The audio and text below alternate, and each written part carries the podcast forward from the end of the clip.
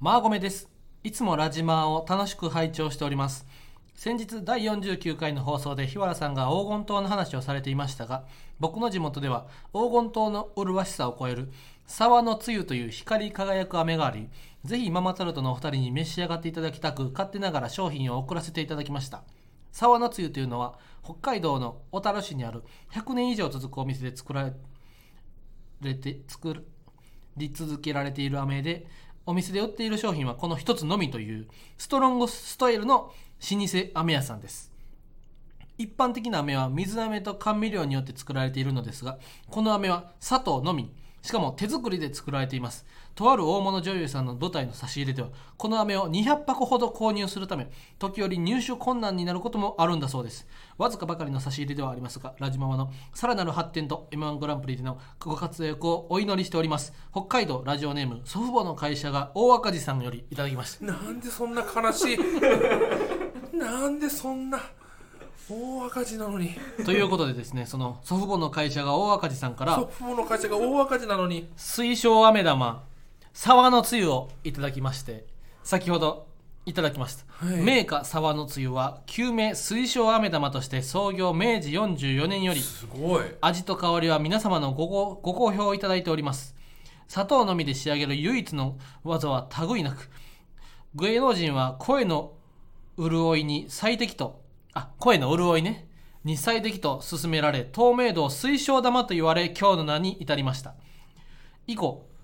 以後水晶飴玉は通り名となりましたので沢のつゆと改正いたしましたよろしくご愛願くださいませ地方を送り受けたまわります沢のつゆ本舗祖父母の会社が大赤字なのにラジオマーちゃんに送ってくださるというう。んありがたいですあねりいがやなめましたよダメましためち。ゃ本当くにち美味しゃかっうまいもう綺た。あの、麗す黄ぎて金島はな、あの、なんていうか、わかるわかるああのの四角柱角みたいな栓みたいなやつでしょ角栓みたいな、そう、 おんまたで言うけど、 角栓、そう、四角柱みたいなうんなうん形やけど、沢のつやも完璧な、綺麗な丸な。そうすごいわほんまにその、うん有白書のユうスケがう、んライゼンの和睦の玉を、黄泉の国に持って行って、頼もうって言って、机の上にバラバラバラーって、わわいまき散らして「ユうスケさんこれすごい高価なうちの国宝ですよ」みたいな「よく見たらこの国宝に比叡とか鞍馬とか書いてるじゃないですか」って「いいだろうこれでトーナメントしようや」って言い出したあんな綺麗な丸のようななすごいあの綺麗な玉のような本当に美味しい飴玉でしたねマジでそのやっぱそのこの玉2つあると、んあのジャークが復活しちゃうっていうこと でそれをその奪いにき来た、えー、玉読み族とそれを守ろうとする玉浦族の放送の中ひまわりがその光る玉見つけちゃって食べて 飲んじゃったぐらい、うん僕は飴玉すぐ舐めて飲んじゃいました、クレヨンしんちゃんクレヨンしんちゃんの暗黒玉玉のようなね、うんいやすごい綺麗な美味しい飴玉美で味ししたい飴玉でしたぜねひ本当に沢のつゆ、ん皆様も北海道に行った際ははい小樽、に行った際はぜひそうですね買ってみてくださいそういえばこの祖父母の会社が大赤字さんのお会社に行ってあげて もらえば幸いです、本当に。大赤字はまずいからな。ね沢のつゆありがとうございましたはい、ということでそれでは行きまし今ょ日、マうマママタタルルトトののララジジオオママーーちちゃゃんん。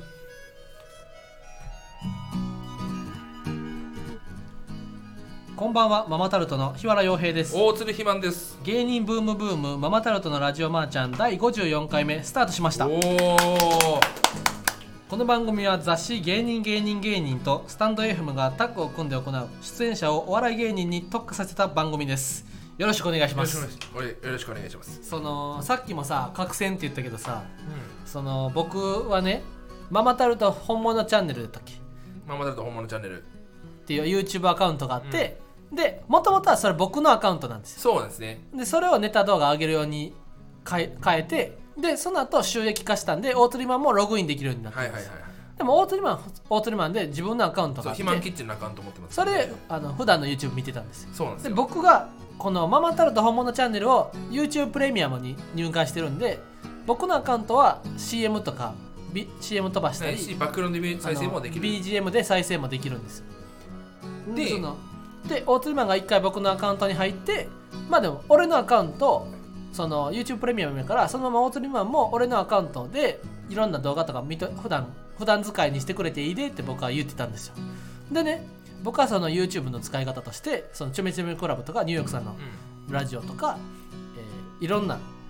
言ったらロザンさんとかうんひろゆきとかの人の話を BGM として聞くんで散歩したりするんですよでそれとして使うのに便利なのは一旦聞き終えて1時間の言ったら動画の30分ぐらいまで聞き終えた後残り30分聞こうと思って履歴からまたつ次の日にあの遡ることが多いんですようんでそのね今日もちょめちょめクラブのコントが始まるの考察をまた昨日の続きから見ようと思ったらね履歴がねうん鼻の角栓度をきれいにしますみたいな、ういった黒ずんだ鼻のいちご花みたいな黒ずんだ鼻のがニューってその鼻の角栓角栓からニューってこの脂肪みたいなのがわーって出てきて鼻がきれいになりましたみたいな動画がねうん動画の履歴が5個10個10個わーってなってて、俺の履歴が汚い花ばっかり なのでちょめちょめコラボのコントが始まるの動画も消えててうんその大津亮のアニメのアメアニメの主題歌と、うん花の角栓の動画しか、 しかもそうそういうの動画ってその短いからバンバン見ていくねんなだからあっという間に履歴が埋まって、うんそれでそのもう勘弁してくれと今日お昼お大津亮角栓の動画は自分のアカウントで見るようにとこう、うん最終通釘を告刺されてしまったなそうそうそういや俺もでももともとそれがあったから申し訳ないなと思ってああ肥満基地見てたんだけどうもんなんかのタイミングで俺その本物チャンネルのアカウントでなんかしなくちゃいけないみたいなことあったからほうそのままにしちゃったのよああでそそうのやまなまの流れでうん俺なんでひろゆきの動画とかいっぱい出てくるんだろうって思って そうやろそセブンズ TV とうかそうそうそうそううんこんな俺見てないのになと思ってうんだから俺のアカウントで俺のアカウントがだ最近どんどんさそうアニメとか、うん数学ばっかり え数学かけてひわちゃんも見てたんじゃないのいや数学は見てない大釣りマンの影響やなマジで俺数学俺ひわちゃんの影響だと思って見てたわあそうなん、うん俺数学一切見てあじゃあほんまにたまたまポンと出てきたやつをそう俺も大釣りマンを見始めたんかてかなそのも問そ題のだけ小学生でも解けるけどめちゃめちゃ難しい中学受験の問題みためちいゃなくちゃいい問題とかその表、うん問題だけがさサムネになっててさうなわこれめっちゃいい問題だなとおう思おうおうって見て解説見てうんああなるほどねそう小学校低学年でも一応解けるようになってるけどパイと高か校使受ってない験のよそう補助線いっぱい引いてなそ解く問題みたいもなうだそれとかみんなおもろいなこれいいよねやっぱその懐かしい気持ちでだからママタルト本物チャンネルでも、うんマジで数学問題解説動画とか作ってあもめっいいちぐゃらいいいやんうん俺やっぱその、うん理解外を教えてたから俺も数学のあの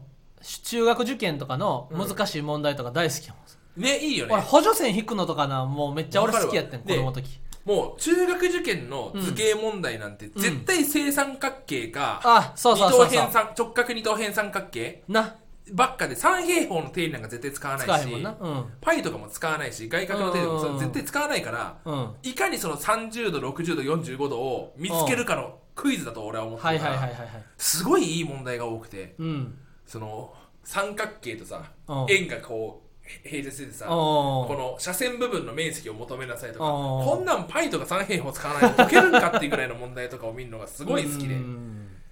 これは本物チャンネルで一回やりたいなって思おってますねーなんか3対4対5みたいなあるさあるあるあるあの直角三角形の比のさ、うんなんか他にもなかった7対14対15とかねあえそのもうちょあっとじゃあ5さ対14対15かで五7対23対24とかそんな大きいあるあるあるのはあんのあれ7じゃないかへーなんかねそう5対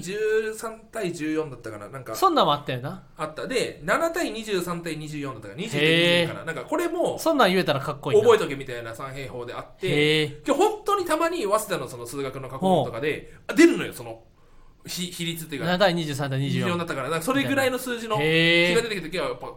うドーパミン出まくりうおドーパミンでパクリうわー来たーって初めて見たって問題でってああそう黄金比とかもねうあんうんうんの円のあのとかもうん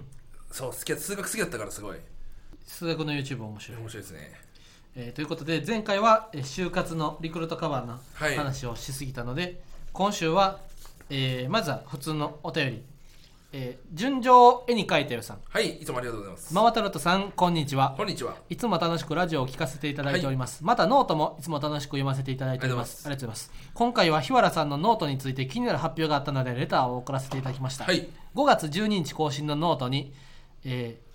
延期になっていた単独が、えーあろろ7月67に開催と書いてありましたこれは確定でいいのでしょうか5月9の単独は休みを取って楽しみにしていたので7月67に開催が決まった場合お休みを取って楽しみにしようと思います、はいありがとうございます7月、7月ですね、こ7月。のはレターはね6月67って書いてますけどもう7月67い、ですね、 7月6、7、これ。火曜日水曜季節日ですはいこれはまだでもザコエンジンにねお金払いに行ってないんですよあらららららら。なんで2週間以内にお金払わなかったら取り消されてしまうので、はい近々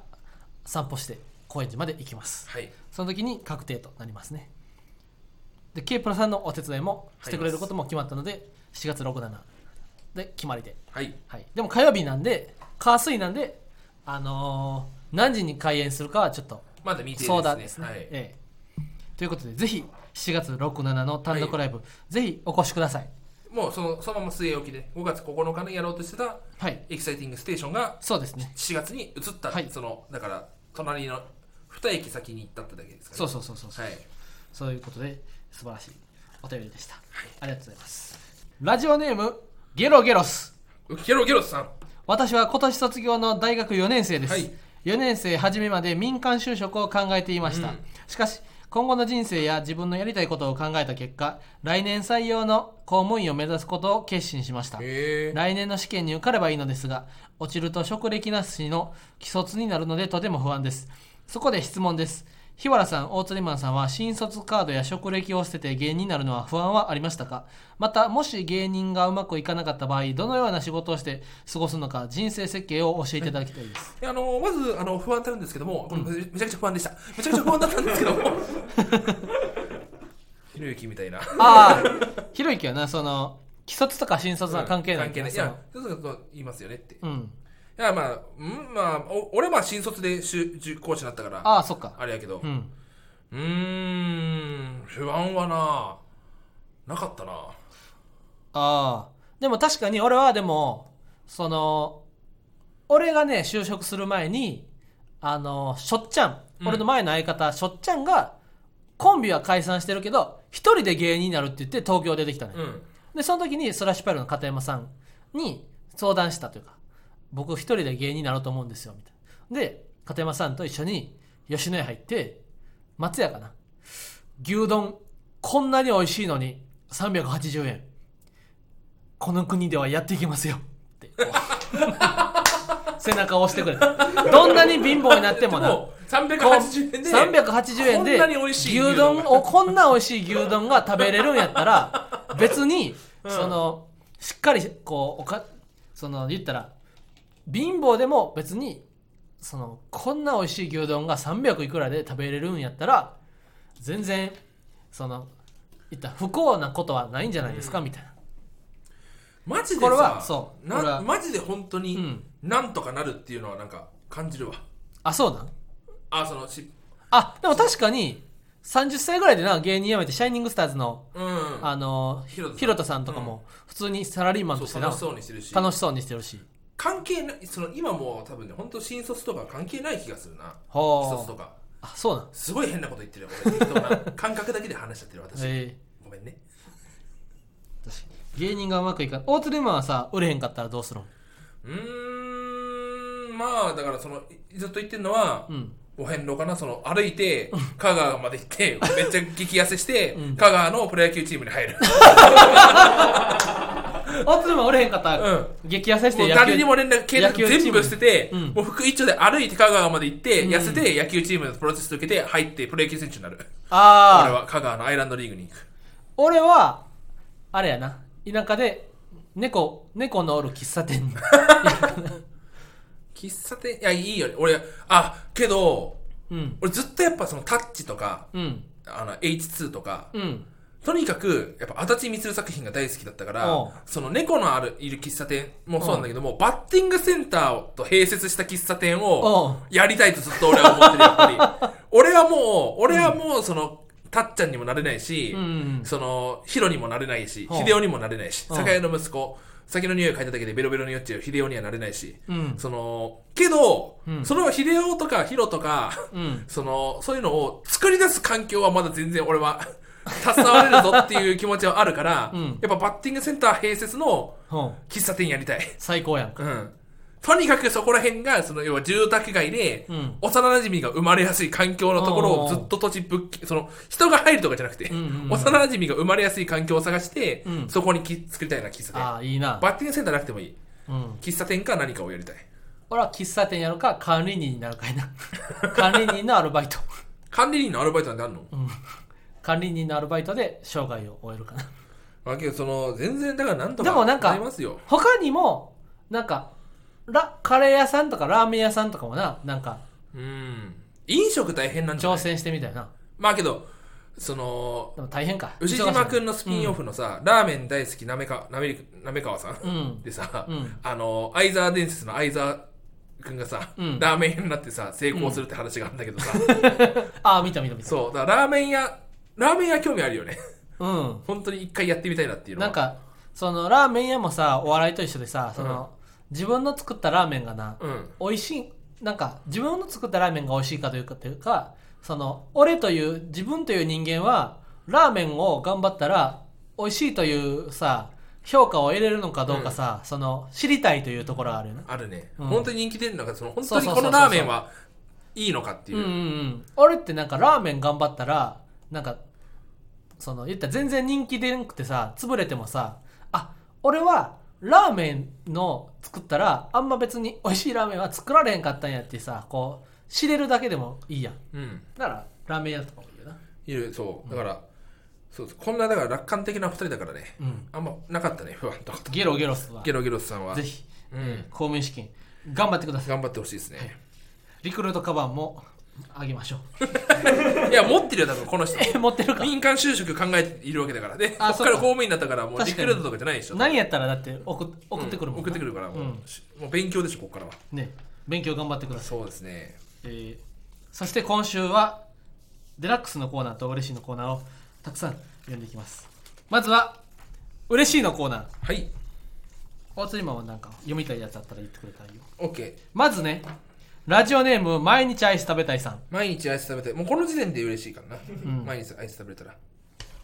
毎日アイスが食べれるんやったら嬉しいけど、うん。食べたいけど食べられてないんやったあーら嬉しくなそういか。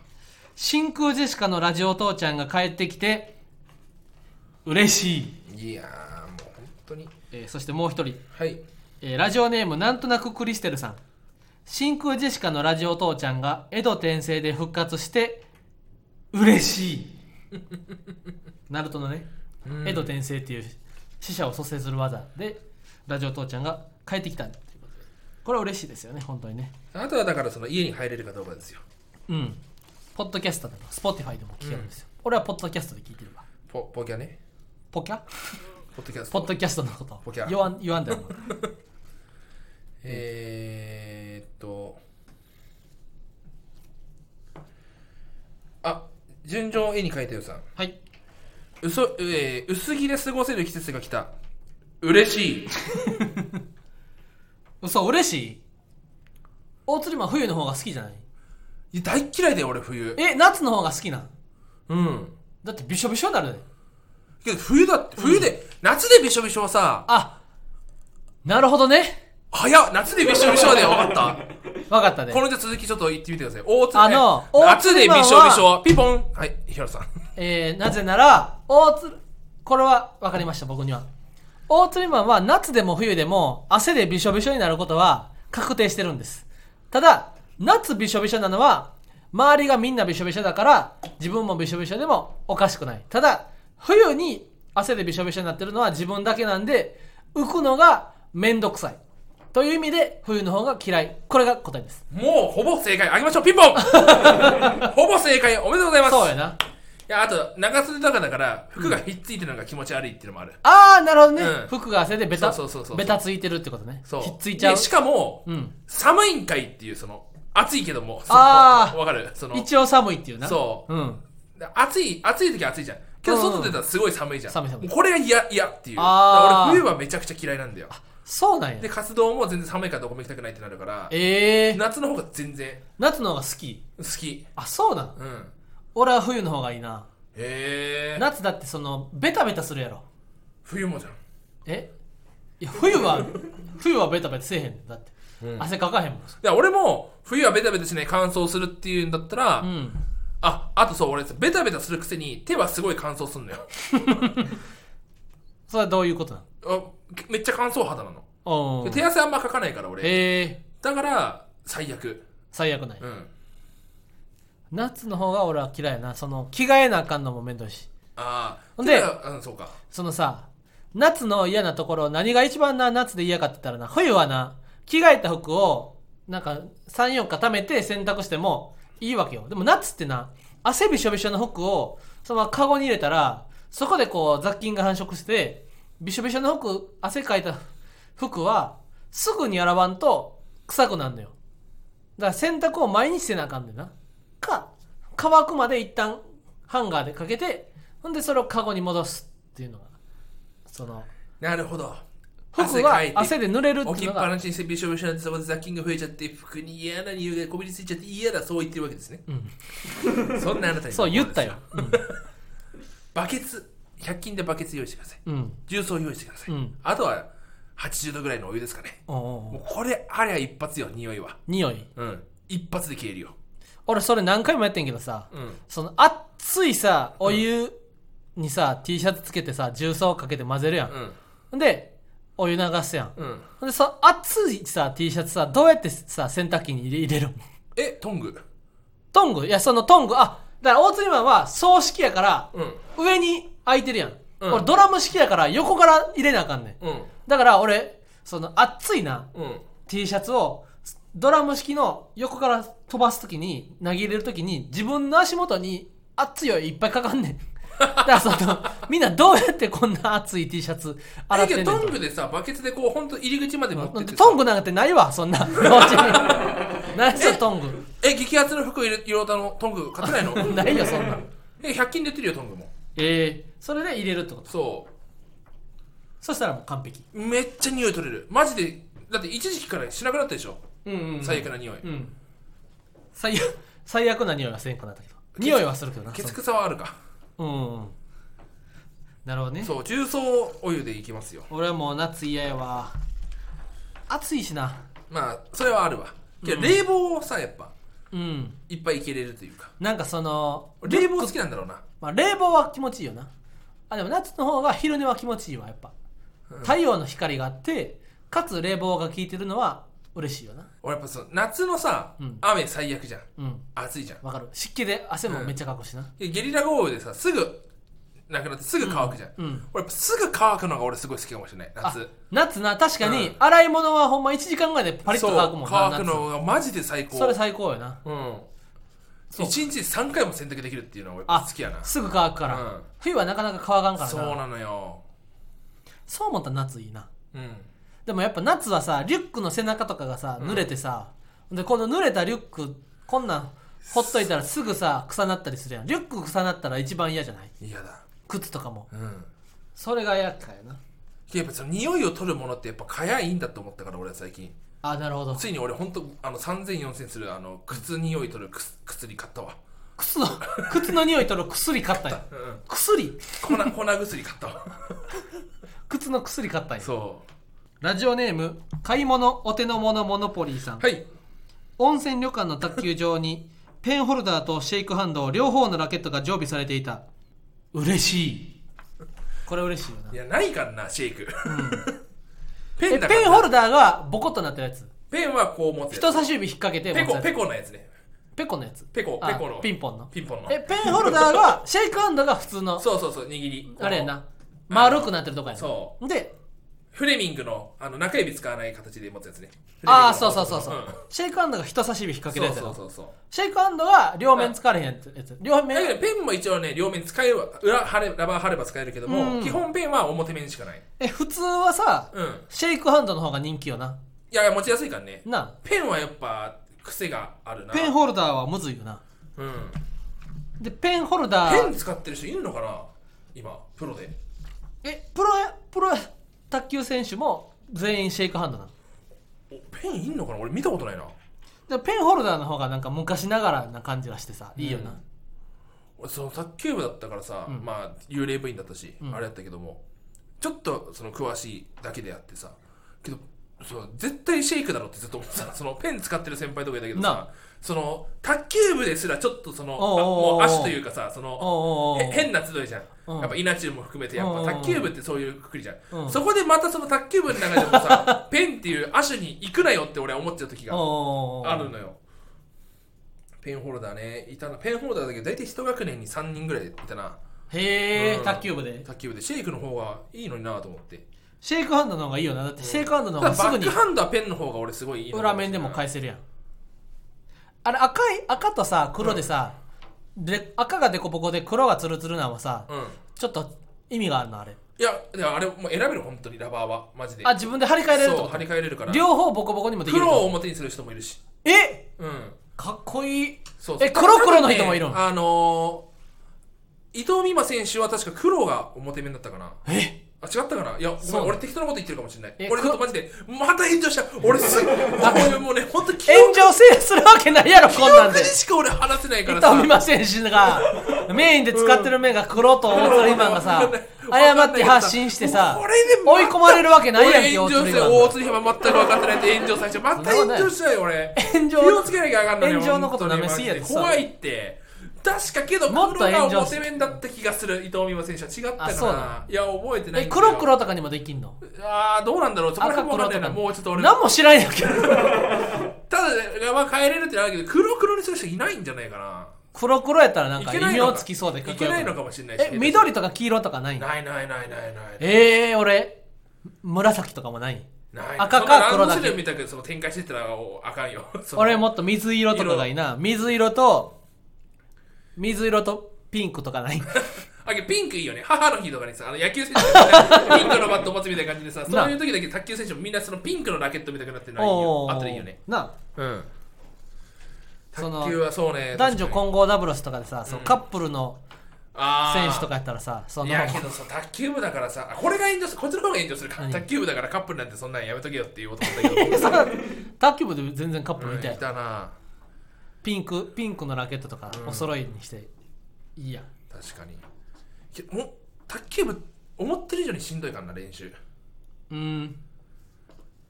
俺のとこガチだったからあ あ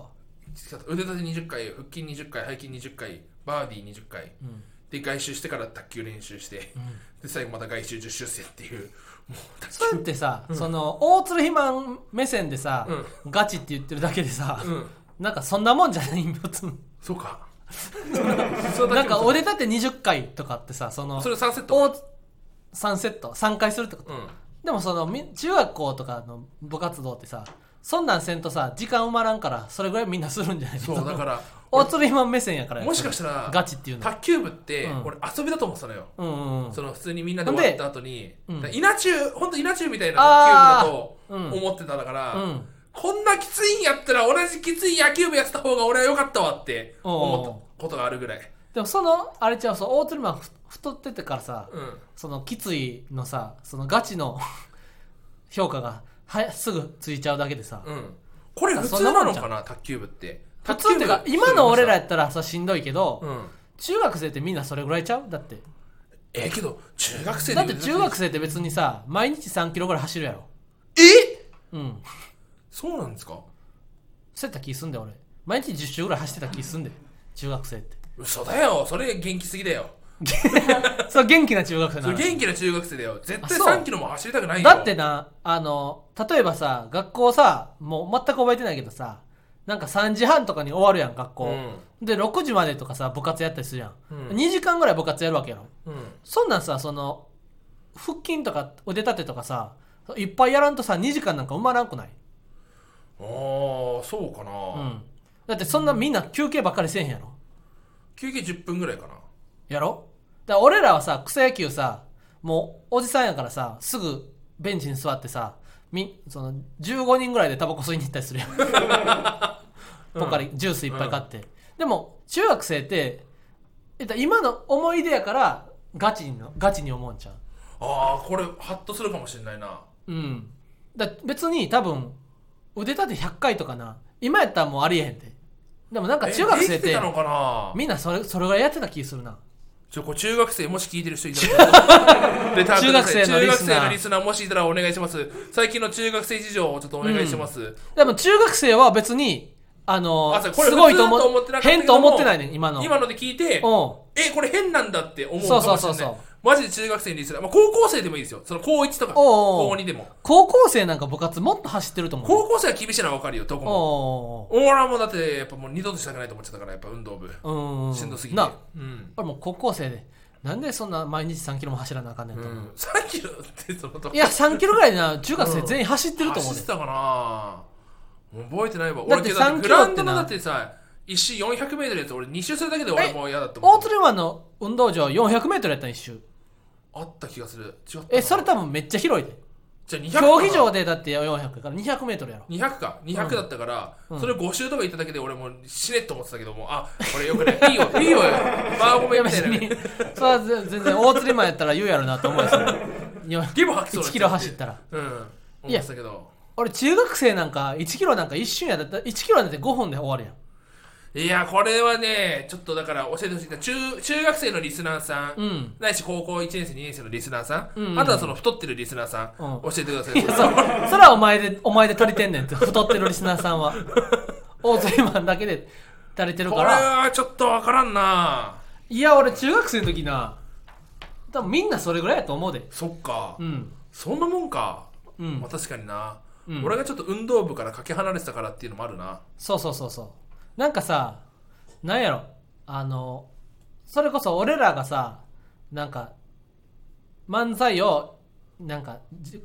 なるほどねなんか月に月にライブ40本出るみたいなのさそのうんいいと思うやん、うんそのでも出たら別になんてことないやなんいかならんてことないよ確かに別に普通やん普通だしなだからそんな感じでそのいざじゅ中学生の時のみんなは別に普通と思ってるんちゃうなるほほどんねで確一歩かに引いた時に異常やってそうそうそうなんか「ザ・ w とかさ「キングオブコント」とかのその事前 V でさ、うんえー年間に150本のライブ出演をこなしとかさ あれやそのええと思うけど10人で割ったら月10本ちょっとってことは、あ全然そんな出てないやんと思う,、うん思うやんみたいなことでそうみんな2時間ぐらいだって部活せなあかんねんから毎うん日確かにみうんだなそれぐらいせなやあってさるだか時間潰されへんや確かにな、ろうんそうだなうん俺が間違ってたかなみんなした痛み胸にとどまり続ける限りあなたを忘れずにいられるでしょう許してね恋心よビニールシートは波にさらわれたのおいおちゃんと押さえとけママタルトのラジオばあちゃんえ続きましてあなたのデラックスのコーナーはいえーラジオネームキング牛丼並盛さん、はい忙しくてファーストフードばかり食べてる偏食気味な時をマーク・クルーンと呼んでい ます懐かしい横浜から巨人に行ったなあの最速男ね、うん160キロバンバン出すマーク・クルーンね、五十嵐亮とかの時代な五十嵐はちょうどメジャー行った時じゃないかな156キロとかでうん、パープロでやばあいあなるほどねうん、でもマーク・クルーン見た時やっぱ面白くすごかったな、すげえの来たなってなったも160キロ初めて見た時んうそうわーって思ったもんマなーク・クルーンだなと思って、そうマーク・クルーンこれどういうことかっていうとマーク・クルーンってその日本食が本当に食えないっていう、うん、うんうん、和食が食べられへんなほんま本に当にマジで何も食べれないご飯も食えないっていうので、ずっとマ、ハンバーガー食ってるっていう、うんこれマーク・クルーンですね俺上原のなレッドソックスやったっけうんの密着みたいなの見て上原ってもう言ったら単身赴任でうんメジャーリーガー、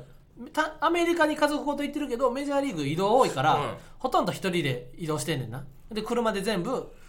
言ったら何百キロという距離移動してでもうなんかいつも何食べてるんですか上原さんはみたいななんか僕はもういつも球団のバイキングみたいなでバイキング帰りしなに余ってるバイキングのとこから適当にタッパー持って行ってそこからわーってよそって家で食べるかなんか適当にハンバーガーとか食べてますねみたいなもうこの1ヶ月ぐらいほとんど毎日ハンバーガーですねみたいなほんでそのえなんかやプロのスポーツ選手って食事とか気をつけてないんですか気をつけないといけないんじゃないですかみたいないやそれは日本の時だけでもうメジャーリーガーなんかほとんどみんなハンバーガーしか食べてない 関係ないって言ってるだから俺も関係ない説はちょっと俺信じてるなそのけどイチローとかマー君とか見てたらやっぱ、うん長く続ける上では必要なんじゃないかなやあっぱありそうかもな、うんだから結局5年とかでピーク終わってしまう人と、うんピークが長い人はもしかしたらやっぱ食事制限しっかりしてるかもしれないはあ工藤とかだってすごかったもんやっぱりそうなんや工藤はすご工藤のしご飯はすごいよえ ど工ど藤どんなのご飯食べご飯たはすごい工藤公一康は回見たけどもやっぱ朝5時に奥さんがもうご飯準備してるみたいなえすごい朝から信じらんない豪華な料理じゃないけどおうも栄養管理しっかりしてご飯食べてるのがやっぱほもう印象的でほだって工藤だって46歳ぐらいまで現役やってたわけじゃんあーじゃいやままさか42歳ん40何歳かなううんやっぱそのいや自分の200勝を決めた試合にやっぱ決勝ホームランホームラン打つわけですからやっぱりあその工藤のホームランはな、うん何回見てもいいよな何回見てもいいよねそう YouTube にね工藤ホームランってあ工藤200勝ホームランでう調んべたら出ても東京ドームでねそうそうそうも打った瞬間の工藤のあの喜びようなかわいい可愛いよな可あの愛い工よね藤、うん工藤公康っていうおじさんがいて今じソフトバンクの監督ですねなその自分で200勝を決めるな試合で負けてんねんなえっと2対2の同点になっちゃった同点やったんかでその8回裏か7回裏で、うん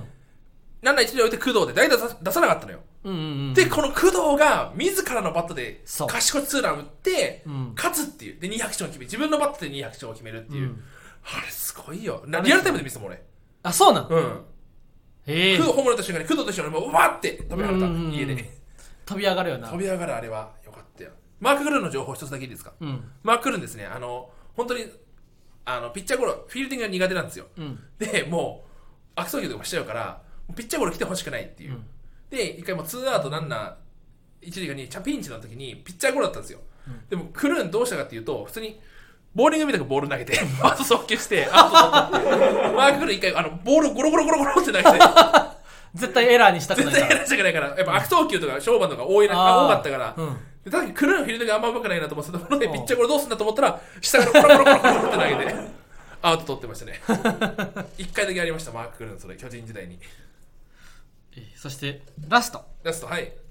ラジオネーム純情を絵に描いたよさんあ、尋常編に書いてるさん。私はクロワッサンを食べて周りのパリパリが落ちることを涙が落ちると呼んでいます、外で周りに人がいるときは涙を集めて捨てます家で一人のときはテーブルに落ちた涙を集めて食べ直しますわわかるわこれもクロ人ワッサ差ンし指な人差し指でさペタペタくっくっつけてさクロワッサンのパリパリ食べるーもんあ、さ食べるんだう。俺はね、絶対捨てちゃう。あそうなん、意外やな意外よな。うん俺、クロワッサンとかパイ飲みとかもそうだな。